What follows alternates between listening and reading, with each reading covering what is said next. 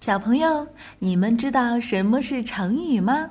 成语是汉语词汇中一种已经定型的词组，有固定的结构和意思。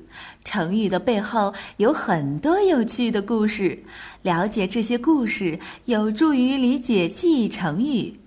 万能的一休哥总是停不下学习的脚步。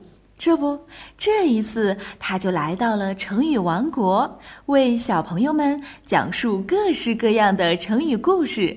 还等什么？快来听吧！井底之蛙。小朋友们，你们说，如果一只小青蛙一直生活在井里面，那么它能不能知道大海有多大呢？有一只青蛙住在一口井里面。它从来没出过水井，所以只知道水井下的地方，还有井口那片小小的天空。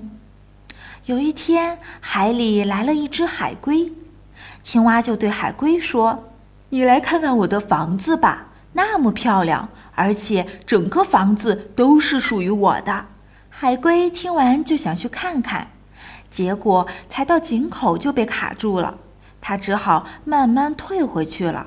他跟小青蛙讲，大海是多么宽广，多么辽阔。就算十年有九年水灾，大海的水也不会明显增多；十年有七八年干旱，大海的水也少不了多少。小青蛙听完了之后，目瞪口呆，这才知道自己的见识多么浅薄，自己有多么渺小。